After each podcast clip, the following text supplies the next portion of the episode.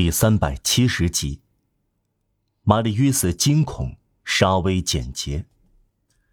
现在谈谈玛丽约瑟的所思所想，读者该记得他的心灵状态。上文提到，他觉得一切都是幻觉，他的判断力混乱了。要强调的是，玛丽约瑟处在笼罩着垂死挣扎者的不可思议的巨异孤影下，他感到自己进了坟墓。好像已经在大墙的另一边，他以死人的眼睛去看活人的面孔。戈峰先生怎么会在这里？他为什么在这里？他来干什么？马吕伊斯根本没有向自己提出这些问题。再说，绝望的特点是如同包住自己一样包住别人。大家都是来赴死的，他觉得这合乎逻辑。不过，他一阵阵揪心的想到科赛特。况且，戈峰先生不同他说话，不看他一眼，甚至在玛丽·约斯提高声音说“我认识他”时，他也似乎没有听见。至于玛丽·约斯，戈峰先生这种态度倒使他松了一口气。如果能用这样一个词说明这种印象，可以说，这种态度使他高兴。他总是感到绝对不可能对这个谜一样的人说话。对他而言，戈峰先生既态度暧昧，又很威严。另外，玛丽·约斯很久没有看到他了。玛丽·约斯天性胆怯、矜持，这更使得他不可能说话。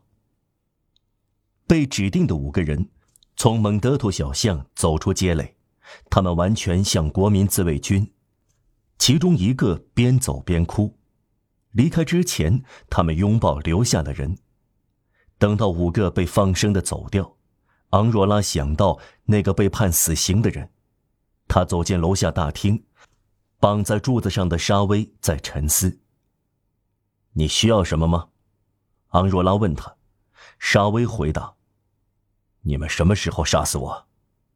等一等，眼下我们需要子弹。”那么，给我喝点水。”沙威说。昂若拉递给他一杯水。由于沙威被绑着，他喂沙威喝下去。只需要这个？昂若拉又问。我绑在柱子上很难受。沙威回答。你们让我在这里过夜，心肠也太硬了。随你们怎么绑我，但可以像那位一样，躺在桌子上。他摆了一下头，指向马波夫先生的尸体。读者记得，在大厅尽头有一张大长桌，用来融化弹壳、造子弹。子弹都造好了，火药都用光了，桌子空着。在昂若拉的命令下，四个起义者给沙威松了绑。给他松绑时，第五个起义者用刺刀顶住他的胸膛。起义者将他的双手反剪在背后。用一根很结实的细边绳捆住他的双脚，让他能走一尺半的距离，就像要上断头台的人那样，让他一直走到大厅尽头那张桌子旁，并让他躺上去，腰部紧紧绑在桌上。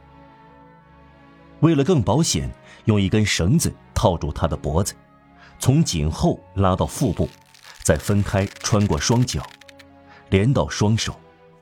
这种捆绑方法在监狱里称为马寒江。沙威要逃走，万万不可能。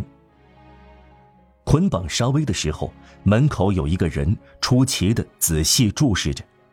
这个人的影子使沙威转过头来，他抬起眼睛，认出了让瓦尔让。他连抖也没有抖一下，傲然的垂下眼皮，仅仅说：“哼。”这是很普通的事。